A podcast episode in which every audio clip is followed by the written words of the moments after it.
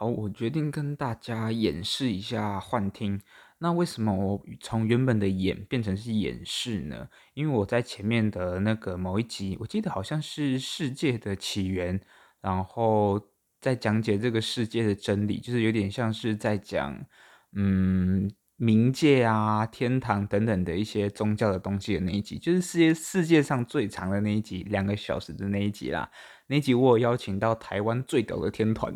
玉夫 and 丝绒印象派乐队，然后等一下我再附一下他们的链接在底下。哦，他们的歌真的超好听，真的，而且主唱超帅，而且我认真怀疑他的女朋友怀疑我是同性恋呢，我真的觉得太好笑了，因为我就时不时的在他的那个 IG 底下留言要告白，就是对他说我爱你呀，说你怎么这么帅呀之类的，然后他女朋友其实蛮防着同性恋的，我觉得啦，很好笑。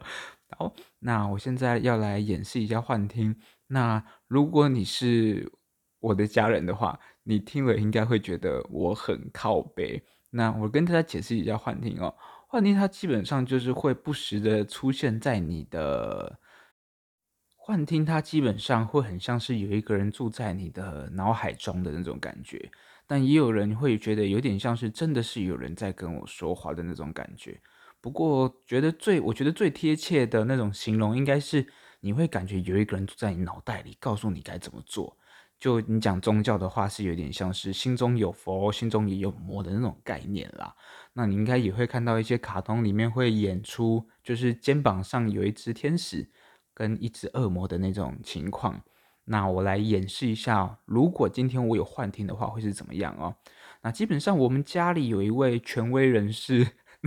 不过那位权威人士可能只有我妹知道是谁。那她每次只要听到那位权威人士喊出这样的话的时候，她就会看着我一直笑这样子。那我先跟大家说一下那句话是什么。好，我准备说喽，很大声哦，不要吓一跳。烂人呐！我没有办法演，因为我发现我如果要用这个主题演的话，我真的会笑场啦，没有办法。就是呢，假设如果今天我发视觉失调了，那如果我出现幻听的话，我一定会是出现这个幻听，那个幻听就是烂人呐，因为这个。那我跟大家解释一下，为什么如果是，我会出现在这个会出现这个幻听哈？那通常你会出现幻听。幻听的内容，我们最常临床最常听到的就是，他说他想要打人，他说他想要自杀，或者是说，或者是说他想要破坏什么东西，或者是听到一些声音，觉得自己很烂、很糟啊等等的之类的一些幻听。那你们可能会有观察出一些共通点，你们有观察出来吗？应该有些人有，有些人没有。那主要的关，主要的重点就是这些东西呀、通常是。存在他们心里面很久的想法，要不然就是这些想法通常有伴随着一些非常不好的一些回忆，或者是负向情绪的连接。那我的情况的话，就是我爸常常他 看我直接讲出来了，好啦，算了，老爸对不起，我要出卖你，但我不知道究责哦，我觉得你很可爱啦，好不好？但是如果哈，如果我发私私。视觉失调的话，我会出现幻听的话，基本上就是会出现这样的幻听，就是烂人呐、那我跟大家解释一下为什么会出现这个幻听哦。我跟大家举例，就是有时候我看到一些人，他可能开车开很快，不然就是红灯右转，或者是闯红灯，我爸就会在车上大喊烂人呐、不然就是，看着太好笑了。天哪，我真的希望我爸不要听到这一集，艾迪会觉得我很靠北。好，然后再来是我刚刚搭捷运啊，哎不对，我刚刚搭电梯，然后我就是，其实我私底下还蛮不喜欢 social 的，也很讨厌跟人家有四目相交或者是跟人家 social 的那些时间。你知道为什么吗？因为我就是一个忍不住会不断分析别人的那种人。OK，就是。我会分析的很累所以我其实是比较习惯把头低低的然后要不然就是看着前方然后完全不做表情反正就当一颗石头一颗木头不做任何反应这样子。那我当我这样做的时候我就会想我就会听到一个幻听那个幻听就是烂人呐！就是我爸的声音 他就会在我的脑海中烂人呐！然后说这个烂人真的是很没礼貌哎之类的，这样骂我这样子。那如果是今天我，然后还有像是我刚刚从卖场回来，我开车，就是我开车的时候开开开开，就是我稍微有时候踩油门踩得快一点，然后。我就会出现幻听，然后那幻听就就会骂我说：“烂人呐、不守交通规则。” 不然就是，不然就是我有时候我爸就会觉得说：“嗯，不要太快踩刹车啊，或者是啊，不对，他通常是要我不要，他通常是要我早点踩刹车，就是每次就是只要我。”比较晚踩刹车的话，他却就说好可怕，好可怕，好可怕。就是基本上就是他会觉得要早点踩刹车，不然就是啊，我就直接讲啦，他开车真的是蛮不舒服的，我就不喜欢那样。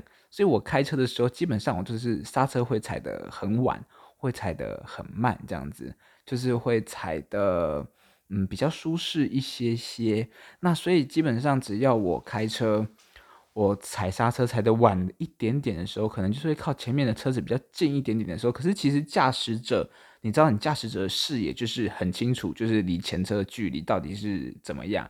其实我们很清楚到底会不会撞到。其实你不用在那边 backseat driver，就是呃，你没有在开车，就是闭嘴啦，就是这样。所以我自己开车的时候，就是不时的会出现我爸的声音在我脑海当中，所以我就觉得，如果我发视觉失调的话，嗯，这就会是我的幻听。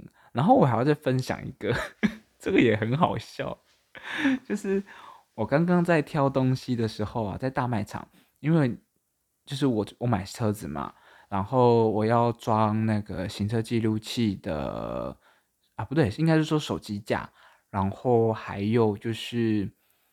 那个叫什么？哦，SIM 卡就是要装在行车记录器上面的 SIM 卡。哎、小思，Hello，你有来听我节目吗？小思，哎、你给我行车记录器，不给我信卡怎样？嘴炮你，好爽啊！我就赌你没有听过节目，你就不会怎样。好好，哎、你居然没有给我信卡，怎么这样？不过还真感谢你啦，就是。我必须说，小四的服务真的是蛮不错、蛮周到，然后他本人真的是很 nice，然后跟他聊天，你就觉得他这个人蛮自然的，很好聊，所以我才敢在这边嘴炮他。我猜他大概是忘了给我 SIM 卡，但是没差，其实那个成本也才一一百多块啦，就是我刚刚去大卖场买的，就一百多块而已。那总之就是我去买 SIM 卡的时候，我就突现，我就突然出现一个幻听，然后这个幻听是我一个朋友。他叫做，我给他化名一下好了，他叫做灯魁，杨灯魁。他大学的时候，老师就一直叫他杨灯魁，我在外面笑死了。总之哈，杨灯魁这个主题我也很想做啦。那听得出来，杨灯魁是谁的人，通常是有一点年纪的啦。总之，我一直很想做这个主题，但我还在思考到底该不该做哈。因为你如果知道他是谁，你就会知道这个人物其实蛮有争议性的。好。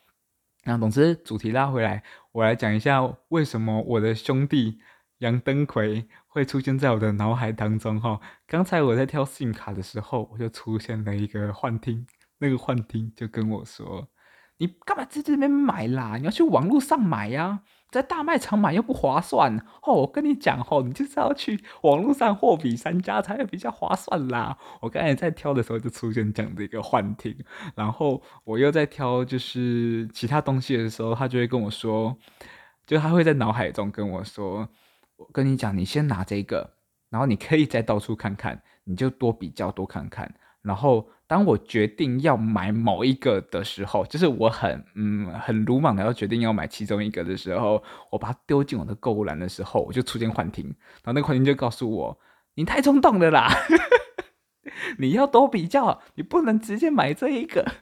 ”然后很好笑哦，其实我有跟我那个很好的朋友，就是杨登魁讨论过这件事情，然后他有跟我承认说，其实他他心里也住着一个泽伟。他他是心里面那个泽伟，就是一个很感性的一个存在。他有承认，我觉得很好笑。就是我跟他的的关系真的是很微妙啊，就是他有点像是我心里的一个理性、绝对理性的存在，然后我在他心里就是一个绝对感性的存在，超好笑的。然后，但是我会觉得说，其实有时候我们会把对方，或者是把那些我们的朋友、家人，有时候想的太过于极端了啦。那我再跟大家分享一个，有时候为什么我们会把对方想的很极端呢？就是有时候我们会去观察对方，但是我们并没有直接去问。我们并没有直接去澄清对方在想什么，所以我们会自己设一些假设，然后就会长期累积的话，就会变成是内化成你真的是你真实的想法，你就会真的认定对方是这样子想，那你就会出现幻听，就是我现在的情况，就是我有幻听，我幻听里面我的脑袋里面住着我老爸跟我最好的兄弟杨登魁。超好笑，然后那至于要有没有需要破除这样的一个情况，其实也不一定啦。我是觉得还蛮好玩的，就是当你有出现这样子的幻听或者是内心的声音的时候，其实你只需要辨认他们，你不一定要把它移除，你其实可以跟他们共处啊。其实我节目很常在讲，就算你今天有病，就算你今天可能人格有点问题，你辨认出来，那你也不一定要去排斥它，因为不一定不好。就像我讲刚才的例子，就是我出现了那些幻听，就是比如说我爸叫我开慢一点，或者是我爸说烂人呐、没礼貌之类的，我也确实是受这些幻听去。我觉得从我嘴巴里面讲出来好讽刺哦，那我没有要藐藐视的意思哦，那就是当我心目中出现这些幻听的时候，就是我也会。去听这些幻听的话，就是他叫我开慢一点，然后我就开慢一点了。虽然说我就是有一点呃叛逆，所以有时候我会不小心就开始在甩尾，或者是不不小心开始在闯红灯。哦，你们就知道我为什么讨厌警察了哦，白目。哎、欸，我真的很甩尾，然后我甩尾是我某一个兄弟啊，我就直接讲了啦。我节目最常提的那个人就是 Austin 啊，他教我的，他叫我甩尾。我一学会哦，我真的是动不动想到就甩一下，然后我就会出现幻听，烂人呐、啊！我出现这个幻听的时候，我就受不了，我一定要给他甩一下。我说哦，很好，现在我老爸不在，我就怒甩一波。哇，现在很好，警察不在，我就怒甩一波。猫起来甩鸡。超级爽！我再跟大家分享一下为什么我会这么叛逆啊。其实基本上，你只要做一些很刺激的东西，很刺激的运动举止，其实它都会让肾上腺素喷发。就跟你看恐怖片，还有你去听一些重金属，就是会很嗨，然后让你觉得很可怕，让你觉得还活着的那些东西。基本上都会让你肾上腺素喷发，然后就会让你觉得哦，活在当下。像不知道你们有没有看过那个那叫什么《Fast and Furious》那个叫什么啊？玩命关头。其实玩命关头它里面就有讲说，他们只活在什么时速多少，他们只有在时速多少的时候是有感受到活着啊？不对，是他们说他们在玩那个直线竞赛的时候，在玩直线竞赛的当下，他们才感受到活着。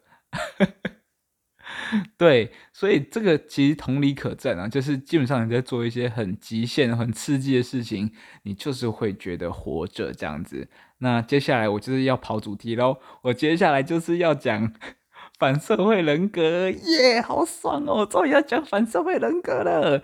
为什么会这么爽呢？因为一堆反社会人格叫我不要讲，我就硬要讲，好爽哦！啊，你你们一定会觉得说，为什么你会知道他们是反社会人格呢？因为我有日本血统啦。那如果你在日本待过的人，你就知道日本人基本上有一个能力，就是读空气啊。反社会人格，你基本上很难辨识出他们，你真的看不出来。大部分人真的看不出来啊。我这集不讲，我决定埋一个伏笔。反社会人格，我就先只跟你讲一个特征，就是反社会人格。他们超爱说谎，所以基本上哦，我前阵子我就遇到一个反社会人格，我就跟他聊到说，哎、我下一集要出反社会人格，为什么我要这样问他？因为我已经看出来他是反社会人格了。那我就看出他的反应，他就直接跟我说：“你确定你要做反社会人格吗？你不怕掉粉吗？”我心里就 OS 说：“哎、掉出来了哦，超级舒服。”然后，然后我就觉得说，你要不要这么明显？你不要这样这么容易掉入我的圈套，好不好？我会觉得你很可爱耶。那为什么我愿意做反社会人格这个这个主题呢？其实是因为我觉得反社会人格、控制型人格，然后还有很多戏剧型人格啊、自恋型人格，粉总之等等的非常非常多的人格疾患，他们大部分不会住院，就是因为他们真的太。容许我讲脏话啊！因为他们真的太他妈聪明了，他们不可能让自己住院呐、他们都是天才，你知道吗？所以我就是要教大家如何辨认这些天才，教大家如何辨认出这些天才，他们真的太酷了。哦，那基本上反社会人格，我其实也一直很犹豫，到底该不该做，并不是我朋友叫我不要做，所以我才没做。我考虑的点是因为。反社会人格，他们通常啦，很多其实是很多人会把他们有一些误解，就是很多人会觉得，哎，反社会人格是不是会杀人啊、砍人，有的没的？其实不会啦，大部分对。但是我想要说的是，基本上反社会人格他们确实是比较嗯冲动一点，我必须这么讲，他们大部分蛮冲动的。但是冲动又怎样？基本上，其实冲动的话，哦，我再举一个例子，就是我其实很多兄弟啦，很多就是呃，剃头哎，剃头哎，真真的都是反社会人格，但我通常不会跟他们讲，因为我真的超级爱他们。像 像告诉我不要叫我不要录反社会人格的那位兄弟呢，他不是兄弟啦，啊，他就是他教会的。他真的是一个很讲义气的人啊，也是一个很善良的人，所以我希望大家哈，你们不要把反社会人格跟不善良或者是邪恶画上等号，你懂我意思吗？我再讲一个很可怕、很极端的例子，你们啊，你们可以听听就好。今天杀人的人就一定是凶手吗？你们你们可以思考一下。还有再来，今天自杀的人。他就真的是想自杀吗？今天说他想自杀的人，就一定是受害者吗？还有就是，今天凶手就真的是凶手吗？受害者就真的是受害者吗？我觉得你们可以，嗯，我觉得你们可以思考一下，因为我最近其实蛮常跟我的听众聊天，我发现其实我的听众们他们的思考能力其实非常好。就是我并不是说你们很笨啊，就是我发现他们其实都是很能批判性思考的，然后也很能独立思考的，其实只是没自信。很多人他其实心里有很多声音，但就是你不够有自信，所以你不一定会跟我讲。好了，我要说我很贱的地方，就是我很会套话，所以我最近就是套了一些话，发现其实你很聪明呢。对，我就在跟你讲，其实你很聪明，你要对自己有自信一些。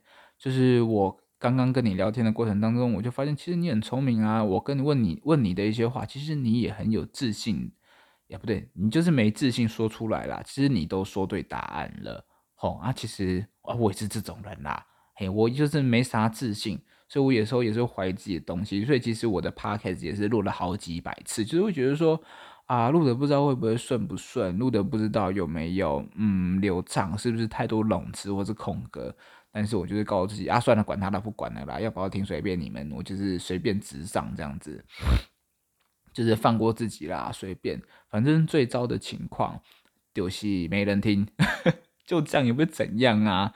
但是有些人就会放大恐惧，说啊，要是你的第一波听众，要是你的第一个观众听到这一集呢，哦，我跟你讲吼，有这种朋友，你就是跟他吼离远一点，他就是在放大你的恐惧，他就是在浇熄你对创作的热忱，那。我要怎么样破除他这个成见呢？就是，哦，我真的很不想这样讲，但是我 podcast 里面某一集，我真的觉得超级难听，然后音质超差，然后真的是我最不想面对的那一集。可是它偏偏是我流量最高的那一集，我真的觉得很靠背。那基本上就是直接破除了那些 podcast 的成见啦。就是你又知道你能抓到观众的胃口哦。说真的，根本没有人知道，好吗？很多人也会跟我说：“哦，你 podcast 一定要有配乐啊。”好，那我直接跟你说，你去听古癌。那很多人就跟我说：“那你 podcast 一定要流畅，或者是不能有冗词，不能讲脏话啊。”我跟你讲，你就直接去听古癌，那么一堆语助词啊，我又爱听的要死，我就觉得超好听呐。股癌它是三巨头之一耶，拜托，没配乐，然后一堆冗词骂脏话。我跟你讲，我就最喜欢这种节目，你知道吗？然后又怪腔怪调的，我真的很喜欢。那明明是大部分在讲财经，那时不时在那边推音乐，时不时批评时事，时不时聊电影。你说他有没有维持主题？根本没有。可是我跟你讲，他就是一堆人听呐，游戏好听呐。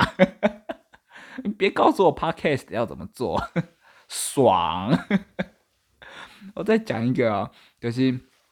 八，他会跟我说，嗯，Podcast 就是一定要讲音质很好啊。我刚讲音质很好，然后举古埃对不对？不对不对不对，股癌音质不错啊，因为他的那个配备都是直上，所以它其实音质还可以。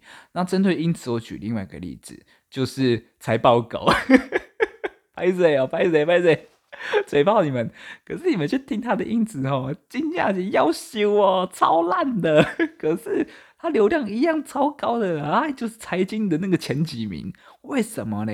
因为它的知识量够，你们懂我意思吧？好不好？那人家可能又有人说你这样知识量不够啊。这个幻听是谁给我的嘞？德基沃好兄弟杨登魁，他说你的知识量不够 啊，我就走喜剧类的没，爽啦！目前没有人走喜剧类的啊，我就第一个做喜剧类啊，怎么样？如果你是从 Spotify 听我的节目的话，你应该看到我的那个 tra trailer trailer 就是那个预告片。你应该听到我的那个预告片是那叫什么？职业甘苦谈第三集之播客的初心就是要把你阿妈卖掉。里面就讲了很多我的初衷啦，那那些就是我的初衷，我会觉得那些初衷跟我的音质、跟我的一些流不流畅、知识性其实都没有关系，完全我完全不 care，只要我听到那些初衷，我记得不断的提醒自己那些初衷啊，我前面一集有讲哦，对，就是那些初衷，基本上我就不太会 care 这些东西，那就是。我会觉得说，其实我们人吼真的是很容易失去初衷啦。我们就是不断需要去仰赖一些东西去听、去看，不管是笔记，或者是像我用我的 podcast 当做我的语音部落格，去提醒自己自己的初心，去告诉自己，其实有些东西我们不用那么 care。你们懂我意思吗？好，那天哪，我觉得超酷的。我觉得 podcast 就是这么爽，就是。基本上你可以一直讲讲讲，不管你要讲什么东西，就是你就一直讲讲讲，你也不管有没有人要听。那总之，我也大概可以跟大家分享一下为什么古埃他有办法单口，因为我发现蛮多 podcaster 他们哥哥跟我说他们没有办法单口，觉得单口很难呢、那我跟你们分享一下为什么古埃有办法单口。他其实自己上，他自己在节目上面就有透露说，他其实私底下是一个话很少的人。那基本上。我跟他是同种人啦，不管你们各位要不要 judge 这件事情，或是认不认我这件事情，基本上我为什么这么爱股癌，是因为我发现我跟他根本同种人，就是我们两个人都蛮压抑的啦，就是我们私底下其实话超少，因为我们在私底下的时候，我们都善，我们都是善于沟通的人，我们就喜欢观察，然后默默的去读书，然后默默的观察，他是就是观察数据啦，我以前也是技术分析狂人。我真的，我我跟古白以前都是技术分析狂人，然后之后我们就看了一堆巴菲特的书，还有一些就是黑天鹅啊，反正就是那些财经的书，你就是看过一轮之后，我们都比较偏就是怎么讲，还是觉得还是要价值投资基本面啦。但是这些我讲的话，也不要你们这这些财经的部分，你们不要理我，因为就是这部分要听专家，听谁嘞？就是听股癌。天哪，我知道他真是我的男神，就听他对啦。财经你们全部给我去听股癌，虽然说之后我也会做一些集数，想要跟想要跟我朋友聊一下财经。我跟我约他的啦，他也是一个在创业的。那总之，古埃跟我一样是一个私底下很有想法，但是不一定会说出来的人，所以我们有一点压抑，真的是有点压抑，所以我们就会透过 podcast 把所有想法全部说出来，这样超级爽。然后我要学他，我要分享一个音乐，我今天听的，然后跟这一集主题完全没有关系，我就是想要分享，很爽。我要学他，我要学我的偶像。我今天听的一首歌，然后也是啊，就是你们听我前一集就知道，其实我蛮常在哭的。对，我很常在哭啦，就天天哭，毛起来哭，因为我觉得哭很爽啊。像康蔡康永就讲一句话，我觉得很有道理，就是享受悲伤。那我读佛法有学到一些东西，他就是告诉我，告诉我有些情况你没有办法去改变它，既然没办法改变，我们就享受它嘛。不管是好的坏的，我们都享受它，就这样子。然后 YouTube 里面有一个影片，就是讲说。就是如果你遇到困境，或是你遇到很堵然，比如说塞车，你就觉得干嘛老烦哦。就是你可以去怨天怨地，就是你就觉得干，你可以抱怨，但是你就抱给自己五分钟宣泄，说啊妈的干什么塞车啊，鸡掰啊，干嘛的快迟到了，靠腰嘞，你就这样去宣泄完之后，你再要告诉自己，Well I can't change it，就是我没有办法改变这件事情。好，我们把情绪收起来，我们来解决问题。像我跟我那个好兄弟杨登口，我就很常跟他讲这件事情啊，就是好，我知道我们现在吵架，那我们把情绪收起来，我们解决问题。我之前在医院的时候也是，就是哦，我真的很不想嘴他们，但是我那时候才刚去两个月哦，而且我是跳科别，我以前精神科，我跳内外科。就是那时候我在医院的时候，有遇到一群病人，就是 condition 不太好，condition 就是病人的状况其实不太好啦。那其实我们必须要很冷静去做一些处置跟判断，或者是跟医生去讨论说该怎么做。结果那些学姐直接慌慌了阵脚，就是像一群无头苍蝇那边飞来飞去。我才刚来两个月，诶，我还要在那边安。安抚学姐们，我就觉得这什么情况嘞？都莫名其妙嘞！我就觉得，Oh my god，到底怎么回事？为什么我才刚来，我学理技术比你还要强啊？到底是怎样啊？但是那个学姐对我很好，所以啊，我就觉得算了算了算了算了算了，就不想嘴她了。然后，总之那个情况就是，她还问，她还一直问我说，怎么办？怎么办？然后那些看护啊，其他。其他学全部都说哇，怎么办？怎么办？怎么办？怎么办？然后都不知道在干嘛，无一群无头苍蝇呐！我就觉得骂的超级智障的，到底在干嘛？为什么敢这样骂他们？因为他们没有听我节目，超爽。然后总之，我就会觉得说，你们明明都做了好几年了，你们怎么还不了解 SOP？你们怎么学理还这么烂？怎么还不知道要怎么做？我就觉得你们到底在干嘛？就是。但是我又不能直接这样跟他们讲，因为我前几集就说这个世界上没有坏人，也没也没有真的那么机掰的人。我跟大家分析一下他们的情况怎样丢戏，他们受情绪驱使了啦，就是他们太焦虑、太恐慌了，所以基本上他们并不是不会或是不知道怎么处理，而是他们乱了阵脚，他们受情绪驱使，他们太焦虑、太恐惧，他们觉得哦怎么办？病人快挂了，快挂了，快挂了，怎么办？他们好害怕。然后我就翻了，偷偷翻了一个白眼，然后就说没关系，学姐不用紧张，我们就是一个一个问题来处理。然后我们再先，我们就是你知道，你走医疗业，你就会知道，我们其实处理事情是有一套先后顺序，按照难易程度，按照他需要花费的时间，我们有一个 SOP，我们一个按照我们有一个处理问题的顺序。所以我就直接就是安抚他们，然后跟他们说没关系，我们一个一个处理。然后我就我真的不想这样讲，但是当时的情况真的就是我 order 他们该怎么做，我真的是很不想 order 他们。可是当下哈，我哪行不 order 他们干金价还出代机，就是真的就是会慢了，很可怕哦。对，我跟你讲，医疗业哈都是这么可怕，我们都是关起门来办事啦。所以我必须说，今天。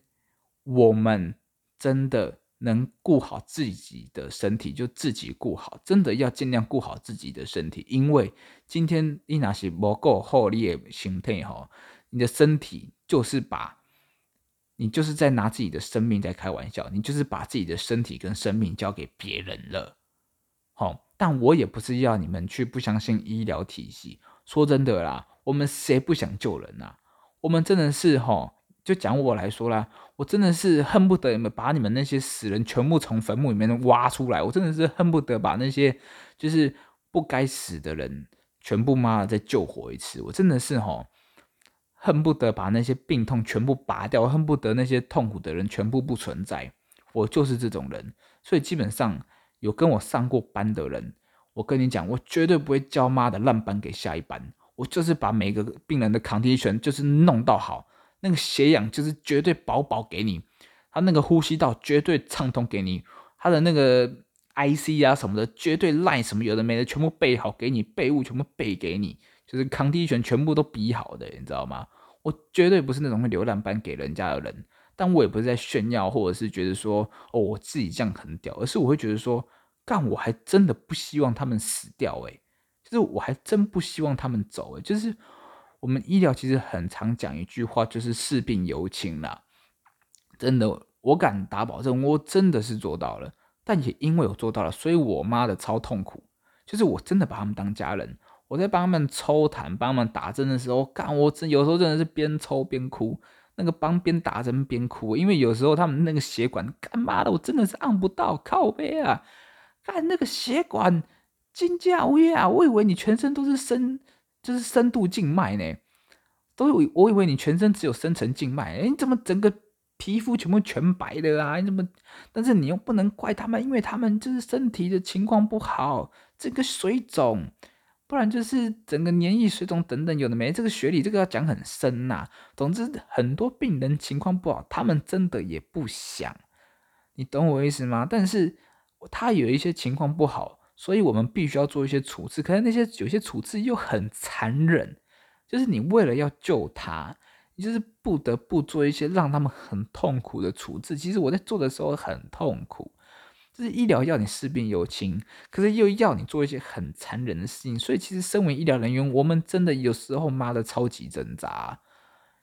就讲我刚才又遇到一个外送员哦，真的，因为你们知道，就是我最近脊椎受伤嘛，就是所以我有很长就是不太能够出门去吃饭。那为什么不太能出门去吃饭？就是因为我其实常常脊椎很痛，就是。就是，尤其是如果我有，我怀疑啦，我可能有合并那个类风湿性关节炎。类风湿性关节炎就是你刚起床的那一两个小时，你的关节会很湿，就是哎，也不是很湿，你的关节会特别僵硬，然后会让你觉得哦很难伸展，然后再加上我僵直性脊椎炎，基本上其他的症状也很像，就是僵直性椎炎，它就是你的神经吼，你的脊髓神经就是比别人脆弱，比别人僵硬，所以你真的要比别人常去伸展，常常去运动。那总之我的情况就是，我刚起床的时候身体就是会特别僵硬，然后甚至是啊，好啦，就是会很痛啦。讲夸张一点，就是真的妈的蛮痛的。所以我其实起床前我都要先看一些梗图。不然就自娱娱人一下，逗自己笑，你知道吗？好可怜哦，还要逗自己笑，然后让自己开心一点，才能有办法起床这样子。那总之呢，我起床之后，我觉得第一件事情就是叫 Uber eat，然后就叫 Uber eat，然后他就会帮我送过来，我就可以赶快吃饭，赶快吃药。那些药就是会让我比较舒服的药啦，然后。我那个外送员帮我送餐过来的时候，我就跟他聊天，聊聊聊聊聊，我就发现，看怎么办？他是病友，但是因为他是我兄弟，所以我就不想要铺露太的，铺露的太详细这样子，因为他真的是我兄弟。你们可能会觉得说，干，你才刚跟他认识，你就把他认兄弟？我跟你讲，我这个人就是真性情，因为我看到他是一个真性情的人，所以我就认他是兄弟这样子。然后他就跟我聊聊聊聊聊，我就发现。天哪，他真的经历过一些故事诶，为什么会觉得他经历过一些故事？是因为，是因为我发现他讲出一些佛经的东西，讲出一些佛法的东西，我就问他说：“诶，你是不是佛教，或者是你是不是有在读佛法？”因为他就开始跟我讲一些，比如说啊，生死有命呐，不然就是跟我讲说一些。啊，就是烂命一条啊，又不能怎样啊，等等。我想说，哇哦，这个人看得很开哦。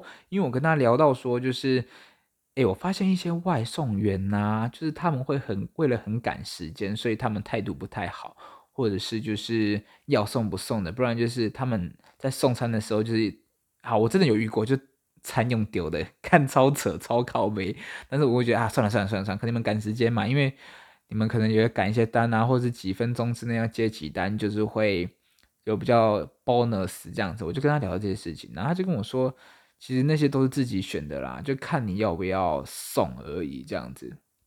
然后我觉得哇，看这个人真的看很开，你好 special 哦，一定是有一些故事这样子。总之我就觉得他活出了佛祖的样子，然后就跟他聊到佛法，然后我就发现。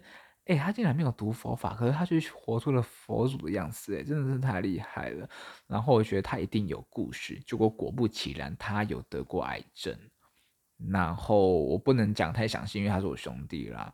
然后他就跟我说聊，我们就两个就聊到那个化疗的部分，就觉得，干，真的真的是很痛，因为你就走过。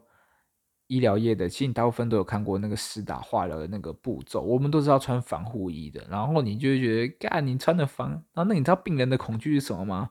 就是温东穿防护衣，然后把那些化疗药当做妈的，可能是有辐射线或者是多么可怕的东西，然后可。在那边躲避，然后穿防护衣，觉得很可怕，觉得是毒药。然后妈的，我们直接打进病人身体，你觉得病人作何感想？就你们怕的要死，然后看你打到我血液里，靠背啊，很恐怖哎！谁也知道，如果我是病人，我就吓死了。我就在讲另外一个故事，有些病人心理那个病人哦，很多人就说，哎，那个我们等一下要照 X 光，或者是我们等一下要照 MRI，我们要照一些有的没的，就是。啊，你不用害怕，这个辐射线是安全的范围内啦。啊，结果哦，他他说好啊，不要动哦，然后干他马上马上跑走，马上跑出去躲起来。那个检验师马上跑出去躲起来，说：“哎，不要动哦，不要动哦。”然后感觉就是妈很可怕这样子。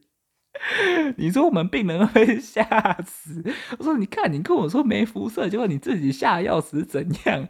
但是又可以解释啦，因为其实我们。通常我们一般人，我们只有照个一两次，其实真的是不会怎样。我们短期这样照一两次，真的是不会怎样。所以其实，但是那些医疗人员他们是天天要接触，所以真的是那个影响会很不一样啦。然后就再讲回到刚才的那个化疗药，其实化疗药它基本上它在直接暴露到空气。跟打到血管里面的情况其实是完全截然不同的，所以我们其实并不是真的是怕那个药，而是我们怕那个药溅洒出来会对我们的表皮会造成一些伤害。你们就可以把化疗药想象成是一些嗯化疗化学药剂，那些化学药剂如果接触到一些空气的话，其实它会有一些就呃有些氧化啦，所以它变质，就是会有一些。就是可能比较激烈的化学反应，可是它如果打到血管里面，基本上它是安全的。但是我应该说相对安全啦，就是如果你经历过癌症，你就知道妈那个副作用有够他妈痛，我必须这样讲，哦，就是有够他妈痛。但是我必须说，它还是在我们的安全的医疗的控制范围内，你懂我意思？就是药物给大家一个一个卫教。药基本上都有副作用，你们大部分的人都知道嘛？就是老一辈就说啊，西药唔汤加哦，干有副作用。但是我有时候我们废话，我们又不是智障，我们当然知道副作用啊，所以我们就会觉得说，可是有时候他的那个病症就是利大于弊，他这个药我们就是要用，不然你就是也吸吸狼，你就是会死翘翘。为了不让你死翘翘，所以我们就会用那些比较强的药，为了就是为了要治疗你，你懂我意思吗？所以你不要在那边跟我嘴炮说啊，那副作用一堆，那我就不吃药了。我跟你讲，你还是要吃啦。我们自己也知道那个有副作用，但是你还是要吃，你懂我意思吗？但是这个时候我又要跳回医疗人，我又要嘴炮医疗人员，就是今天你不能够只想着。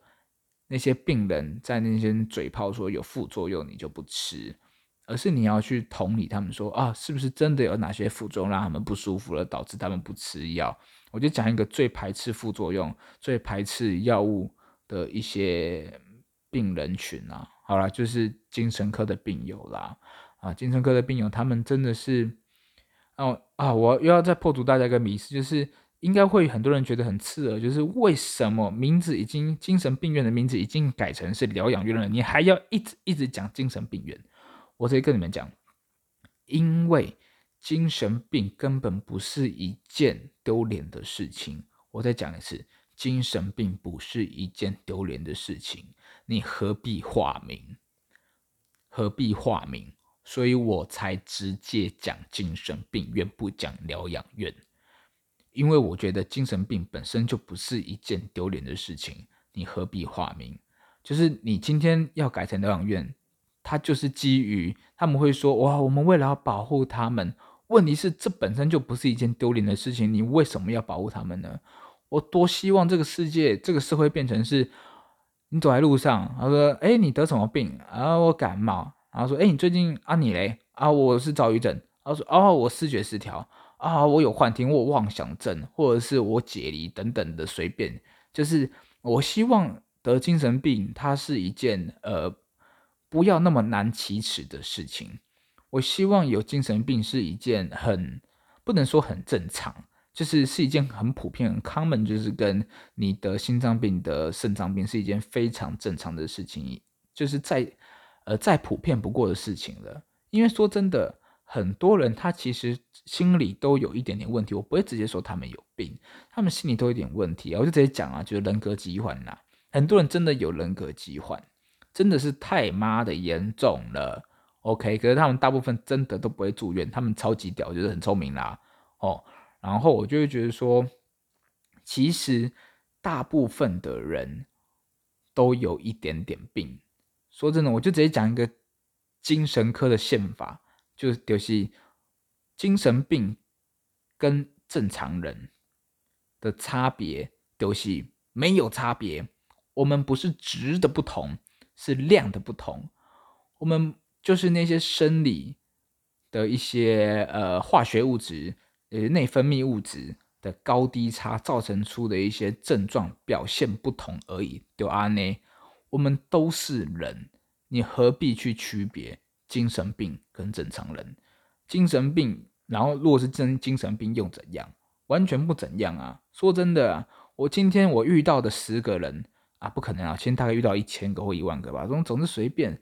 我看大部分人都有一点病啊，很多人有一些迷思说，哎、你精神科走久了你会变怪怪的啊。我是怪怪的没错，但是我不是因为进精神科变怪怪的，我本来就怪怪的啊啊！但是怪怪的又怎样？我觉得我怪我骄傲丢西啊呢，那超级爽。然后我就会觉得说，我看到的这么多人，他们大部分都有一点点问题，就是你们知道的，我很会分析人嘛，但是我不会告诉你们我怎么看出来的，因为你们就会跟我一样 去分析别人，你们这些贱人。然后我就看出来，真的很多人都有点病哎。然后我就觉得啊，算了算了算了算了，这个世界就是很苦嘛，就跟我前面那集讲的一样，这个世界就是很苦，所以造成很多人都有一点点病。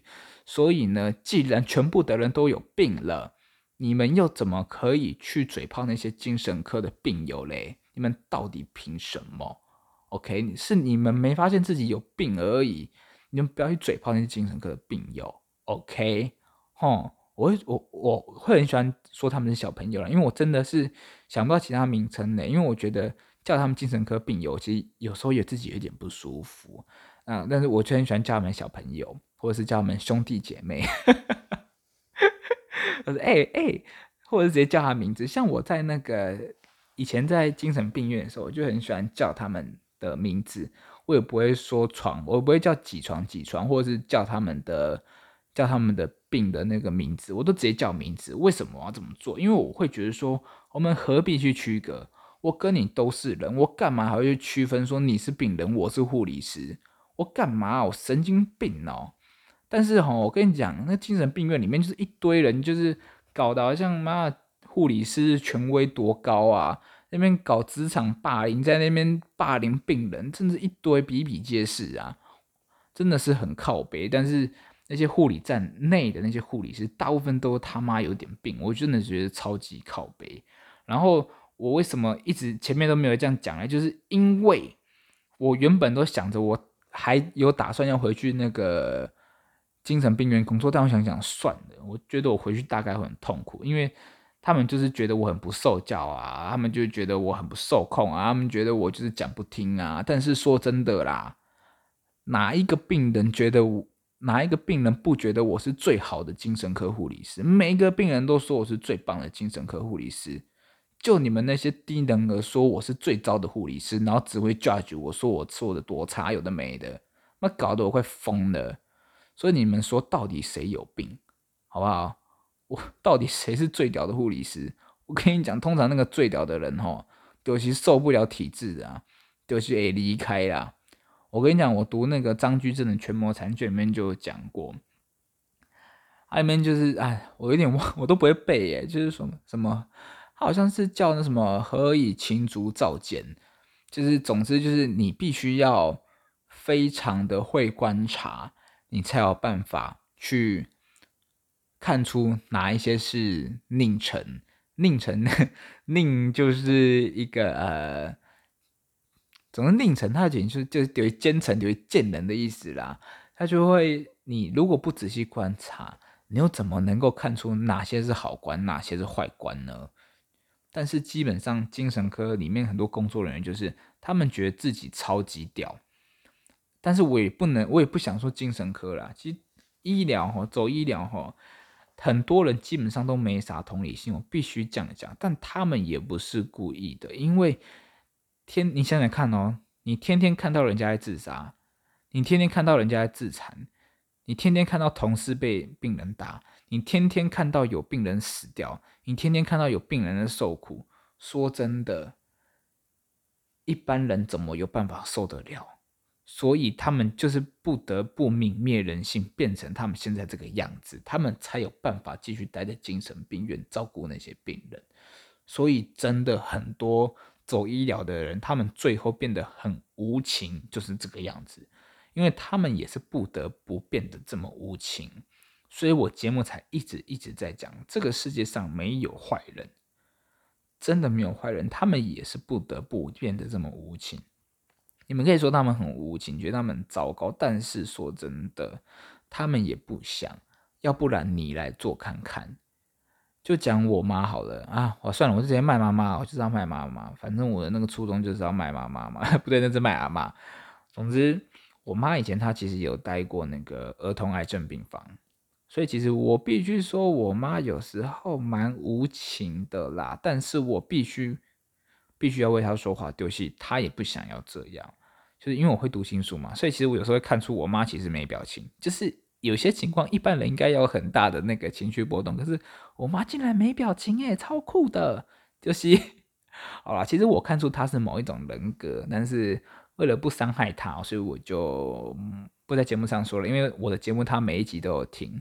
然后，因为他待过儿童癌症病房，所以他有时候其实蛮无情的。但是，他有跟我分享过他在儿童癌症病房的故事。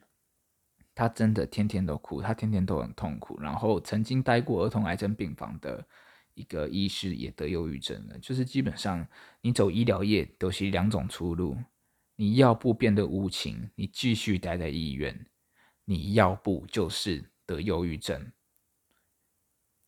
再来就第三种，我这种人离开医院就是阿内，你医院里面就是这三种，就是第一个变得无情，第二个你做的妈的有点痛苦，然后第三个你离开，就是这样子。哎呀，你做医疗吼，你要不无情，要不就是咬牙撑下去，大部分就是这样。所以我在这边。勉励各位走医疗的人员哦，真的要坚强啊！你们真的很辛苦，我知道你们真的太辛苦了。对啊，那我必须拉到我前面没讲的那个主题，就是我要分享 一首音乐。对，我觉得文不对题，上文不接下文，超级爽。我要跟大家分享一下我今天听的一首歌，它叫做。好像是叫做我是一只鱼，就是哦，它那首歌叫做鱼，然后是怕胖团唱的。我小小哼一下，大家忍耐一下，因为我知道唱歌没有好听啊。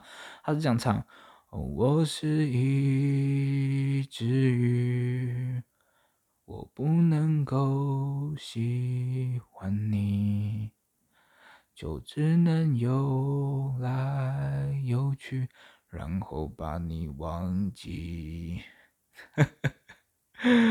然后为什么我听这首歌会一直一直哭嘞？这又是另外一个故事了，不跟你们讲。然后，嗯，我很推荐大家就是可以听歌宣泄一下自己的情绪，因为我知道其实并不是每个人都能够找到那个能够让你完全倾诉、完全信任的人，能够让你倾诉，能够让你能够听你说的人。就是我们真的很难找到那个能够让我们完全信任的人，然后对他倾诉所有事情，哎，真的好难。那这个时候我们就只能听音乐，然后试图去从那些音乐、那些歌词去找找到一些我们心里的声音。就是哇，一开始节目讲来幻听，虽然说不是这样用，但是我就是要讲做连接，就是。有时候我们真的必须透过音乐去呼应我们心里的声音，就像那。所以今天我跟大家推荐一首歌，因为我还没有得到他们的版权，所以我不能在歌在片头片尾放。总之，我跟大家推荐这首歌，这首歌是怕胖团的《鱼》，希望你们去查，然后希望你们会喜欢。拜拜。